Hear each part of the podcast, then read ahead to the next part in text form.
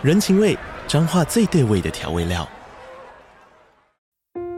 人，你在这端，我在那端，各自忙碌又相互牵挂。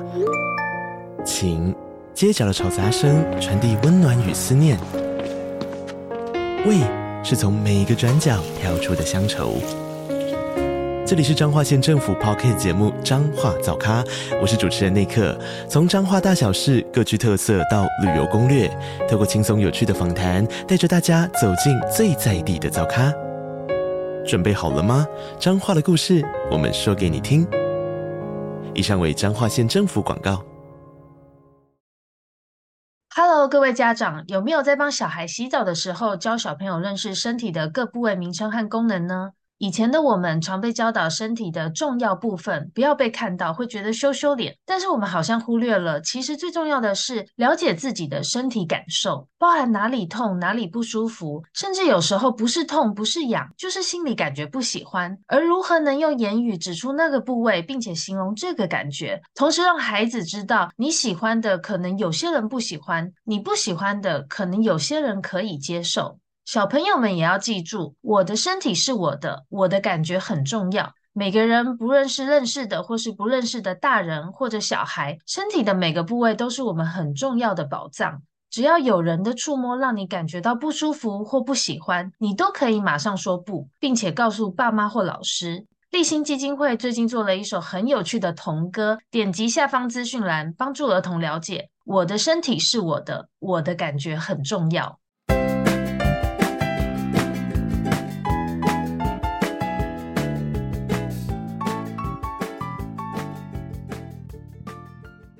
Hello，我是花。我今天要来开箱的是台东的路德行旅国际青年旅馆。路就是走路的路，德是得到的德。对，我又来台东了啦。呃，其实这次会来呢，也是因为刚好在 IG 上，之前在 IG 上看到我们之前有访问一个在台东生活的佳慧，东漂进行式的佳慧，她在她的线动上分享了一个二零二三台东艺术节的一系列活动。我看一下哈，对，二零二三台东艺术节，然后其中有一个活动非常吸引我，就是。万方音乐会，而且其实万方演唱会啦，它的主题是定“愿阳光照耀万方音乐会”，然后办在台东县政府的文化文化处艺文中心演艺厅，就是台东县的文化中心吧。我当时看到的时候，觉得，哎，好久没有听到万方哦，毕竟很多年以前也曾经还蛮喜欢听万芳的几首歌，后来没有一直 follow 了，但是就是觉得说。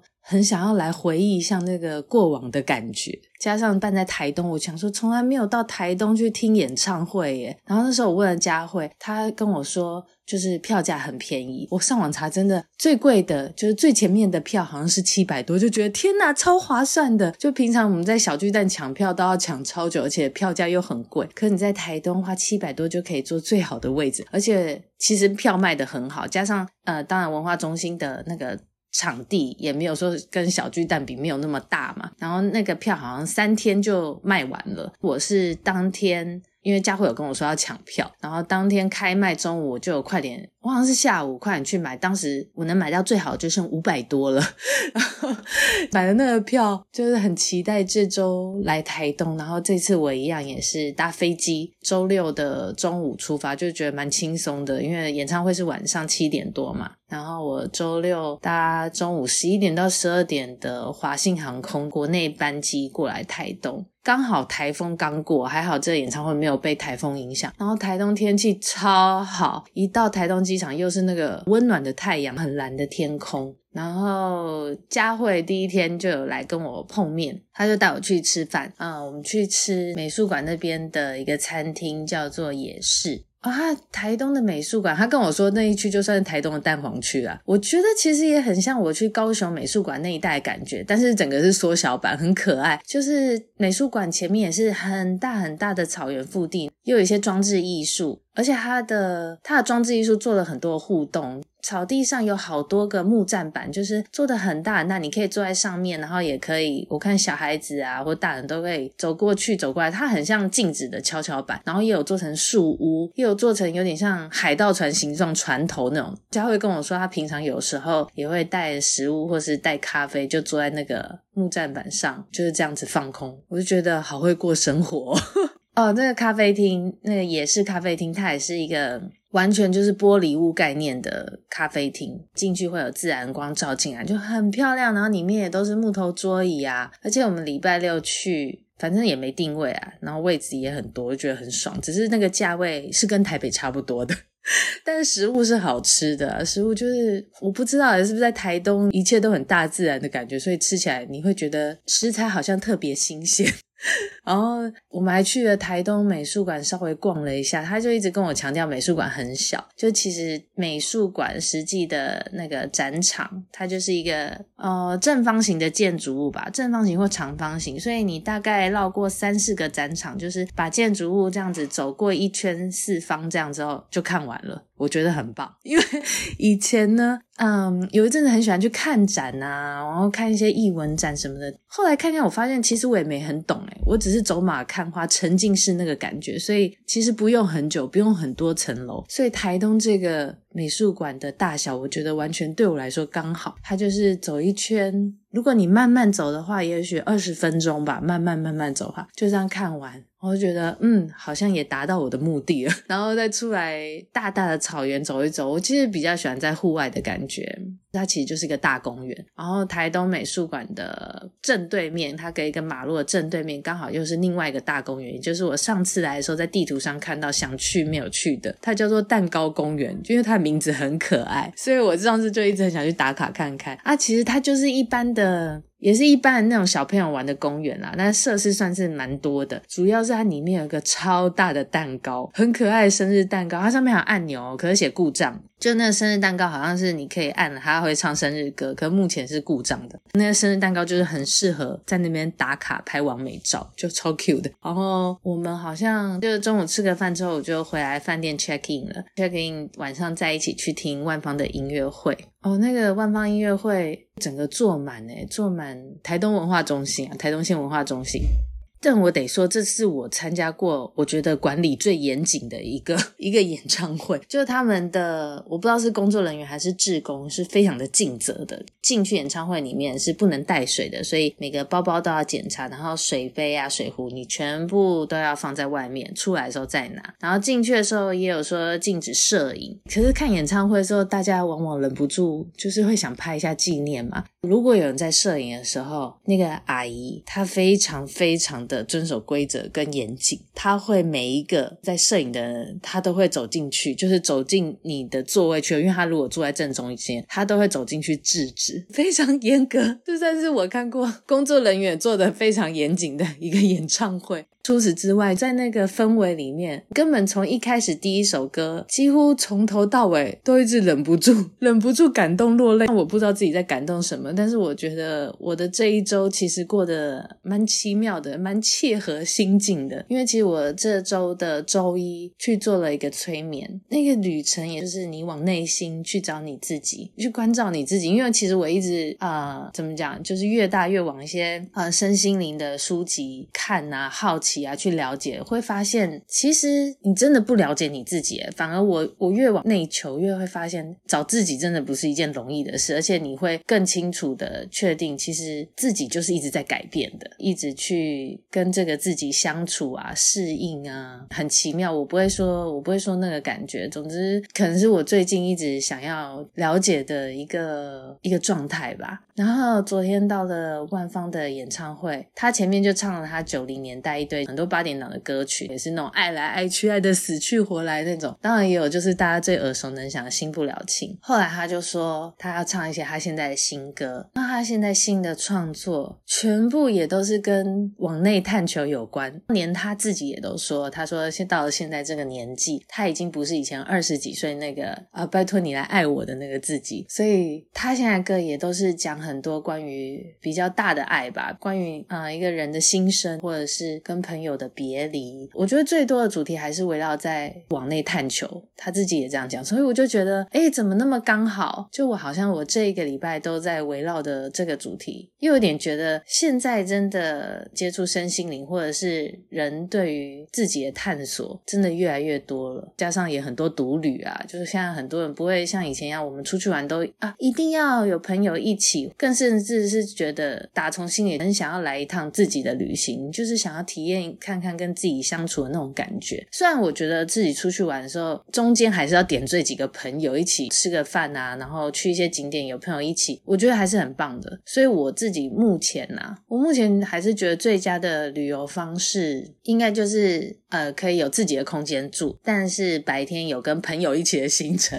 因为其实我觉得自己一个人在路上探索的时候很不错，但是吃饭的时候啊，或者是呃去去郊外的时候。其实有人陪伴还是很好的，加上有人帮你拍照嘛，反正就是有部分自己的空间，部分自己的时间，然后也有部分跟人交流，这我是觉得最完整的，我是蛮喜欢的啊。加上这一次要开箱的路德行旅，其实就是我上次要来台东的时候本来要找的那一间，但是那时候没有订到嘛。这次我知道要来万芳演唱会的时候，就及早订这个路德，因为这路德好像其实网络上蛮抢手的，它真的很漂亮哎，算是一个很漂亮的青年旅馆，难怪这么多人会想来，因为以价位来说，呃，以背包客栈的价位再高一点点，但是又比饭店便宜。像我这次住这间单人房，其实它是双人房啊，它是写说青旅单人或双人房，就是你其实两个人住，我个人觉得两个人住稍嫌挤，一个人住它这个空间是刚刚好的，很能舒展的，因为它不是像是那种呃，一般你住的背包客栈，你是跟人家上下铺这样子，那可能。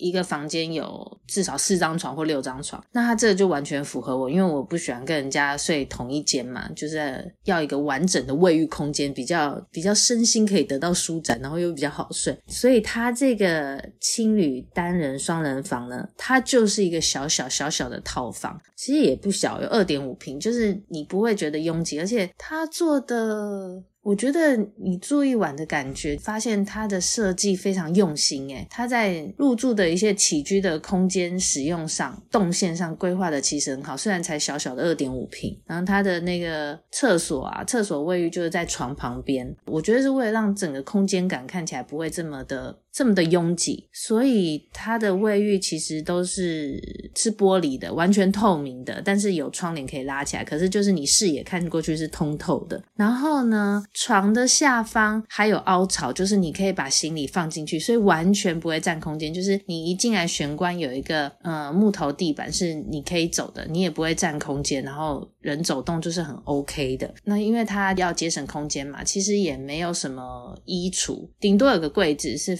放水杯，还有放吹风机的哦。然后这边也是属于环保旅馆嘛，环保旅店，所以它只有提供你一个毛巾，那牙刷你就要自己带。房间外面走廊上就有饮水机，所以我觉得这个超方便，就是可以自己装水。然后墙上墙上很酷，墙上大概有一二三四五六七八，至少有八个可以挂衣服啊、挂东西的小木头，弄得很可爱。就是那个刚好又当装饰，因为有这么多个，所以你的衣服啊或什么可以挂起来，就真的空间上的利用很刚好，也不会占空间。你睡这二点五平一个人，其实真的蛮舒适的。然后它的灯。我觉得很细节，就是就是灯和冷气做得非常好。冷气现在也都是做那种内嵌式的嘛。我睡觉是最害怕冷气直接吹到脸。它的冷气孔完全有规划在你床后面脚下的位置，那所以你睡觉的时候是非常舒适的。你不用怕那个风，有些人应该跟我一样很怕那种人工的风，它不会直接吹到你的头，它是在你的脚后面的，所以是整个让房间冷循环，舒服的，但又不会让让你觉得吹到头会头。痛啊，或鼻塞什么的，然后灯也是，因为房间都会有那种紧急照明嘛，所以有些人不是睡觉会很怕微微的亮光，它那些微微的亮光也都是在脚那个附近那个位置。你睡觉的时候，你左边，我这个房间啦，反正我左边就是厕所，就是浴室的那个玻璃玻璃窗户，但是它是可以拉上窗帘的，所以其实我睡觉空间是一个有点像么字形，把你围绕住，你是会阻挡一些微亮的小灯，也不会吹到冷气，所以我就觉得这个空。空间安排的就这种小小的细节注意的很到位，加上还有床头灯。我记得我住过比较旧的饭店，它没有那种床头有开关的设计或床头灯什么，然后你就得远远的关掉，再跑回来睡。可是它这边的话，它的床上方还有一个小灯。昨天我睡觉的时候才发现说，啊超方便，因为你要关灯关灯，然后再上床睡觉嘛，你就可以留那盏小灯，就至少你关完灯的时候，房间还是亮的，然后再走进就是这个你的小小的么字形睡觉空间。看你一下睡前可能要滑一下手机或干嘛都可以，再起来关你头上那个小灯，所以我就觉得那个设计很贴心。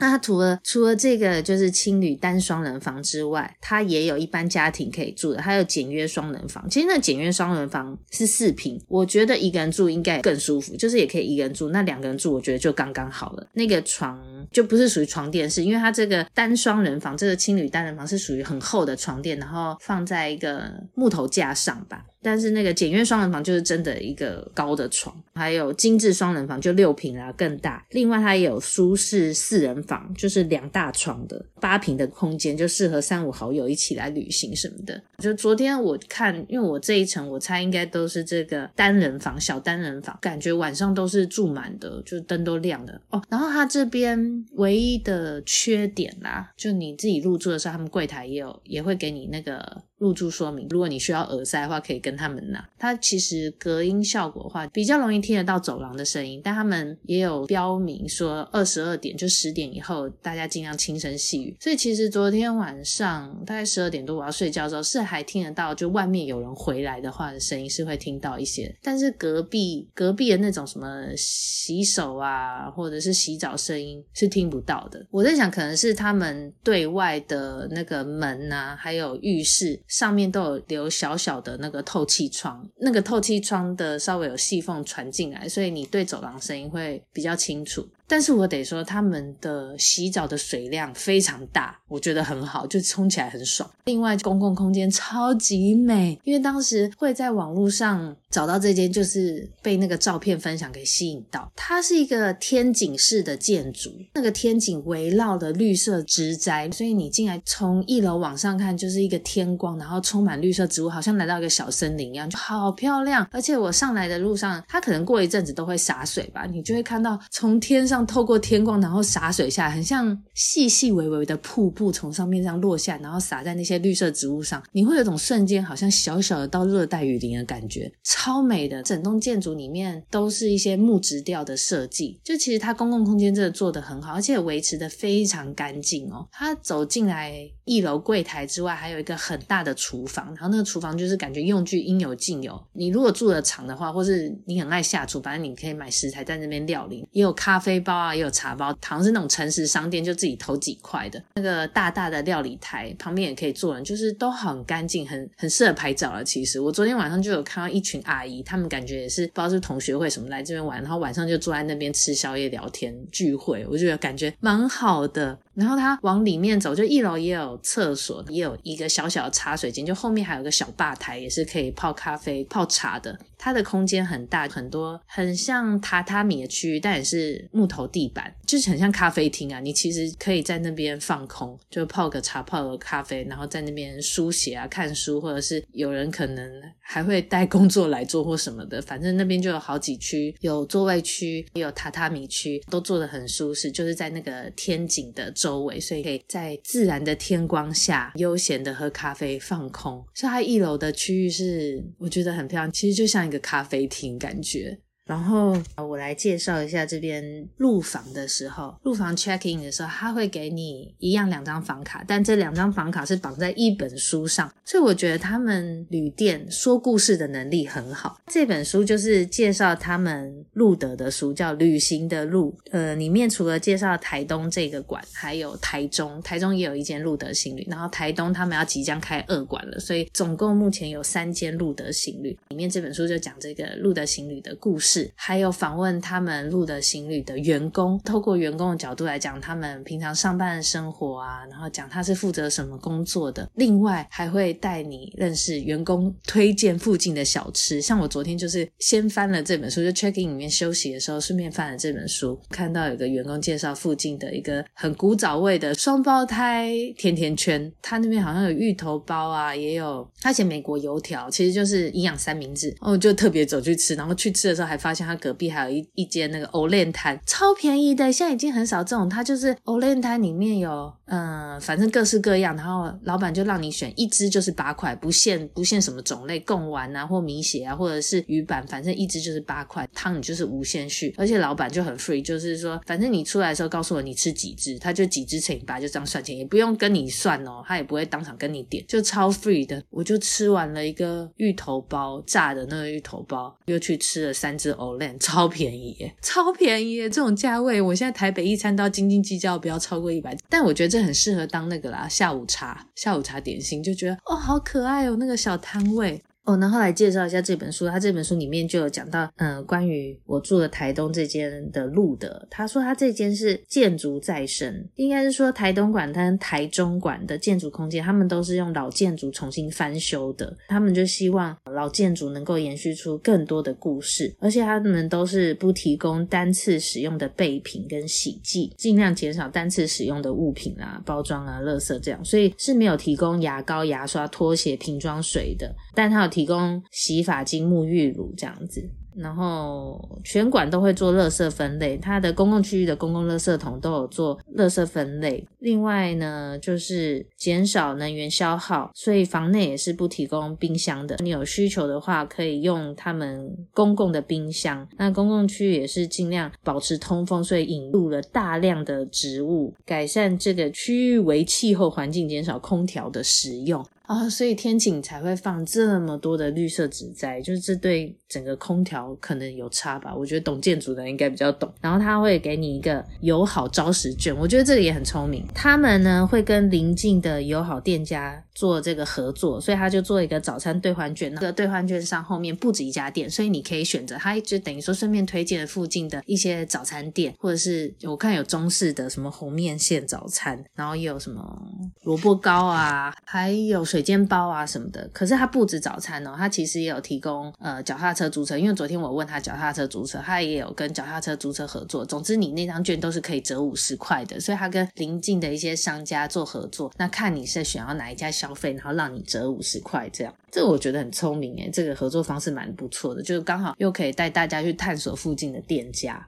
然后另外，它台东馆啊，都是使用大量的回收木材做青旅的床板、接待柜台、壁面装饰。那台中馆则是以不过度修饰为原则，维持清爽的风格。所以台东这边我真的很喜欢的，因为全部都是木材做的，整个空间感你就会觉得更温润、更轻松，又更贴近大自然。而且它的公共空间啊，也会提供专属的脚踏车架。我看它公共空间有一区有一些简单的脚踏车维修中心，呃，维修区域啦。它是没有提供你脚踏车，但是它有提供一些脚踏车的维修器具。嗯，好像还有小帐篷供你借用。诶，总之，因为它房间里除了这本书之外，房间每一个房间都会有一本笔记本，让来的旅人可以写下你的一些心得感想。我看大家可能都有拿笔，因为我原本要写，可是我没有带笔，然后我就翻了一下大家的故事。你会觉得你住在这个空间的时光还蛮温馨的，你会看到很多人的心情故事，很多人独旅的体验啊。uh,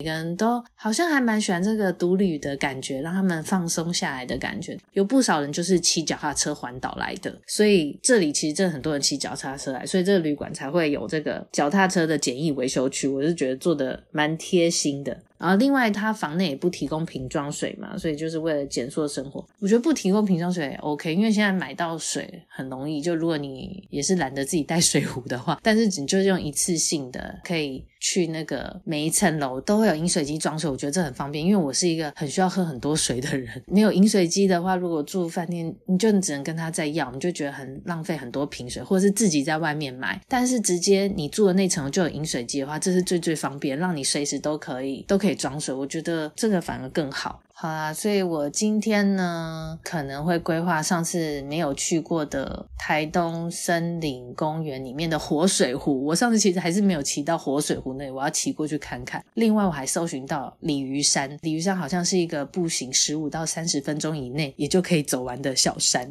今天应该时间够吧？就两个点，而且昨天跟佳慧在台东唠唠的时候，他还是一直跟我强调台东市里面真的很小，就都是走路就走得到。虽然他是骑车载我，但是中间。我自己去绕一绕的时候，我发现真的也没有走很久诶。那几条主要路我上次也来过，就真的台东市区，如果你是路痴的话，也不用担心，真的还蛮容易玩的。开个 Google Map，然后在小巷弄绕一绕，这些小景点看一看也够了，也还没看完。我想说，希望今天可以看到那两个景点。我等下可能会去租个脚踏车，然后森林公园里面绕一下，再骑去鲤鱼山走一下。再找个咖啡厅休息一下，其实就差不多这一天行程诶，然后晚上搭飞机回台北，我真的很推荐快闪。如果你是一个没有很喜欢在外面住很久的人，或者是初次尝试独旅，会担心害怕的话，那就短短的先住一天就好。台东这边，如果你是喜欢欣赏风景，你坐得了火车，那就坐火车来。那如果你是像我一样坐不住的，我真的很推坐飞机，超快的，很方便，而且台东机场又不拥挤，就会觉得很舒心啊。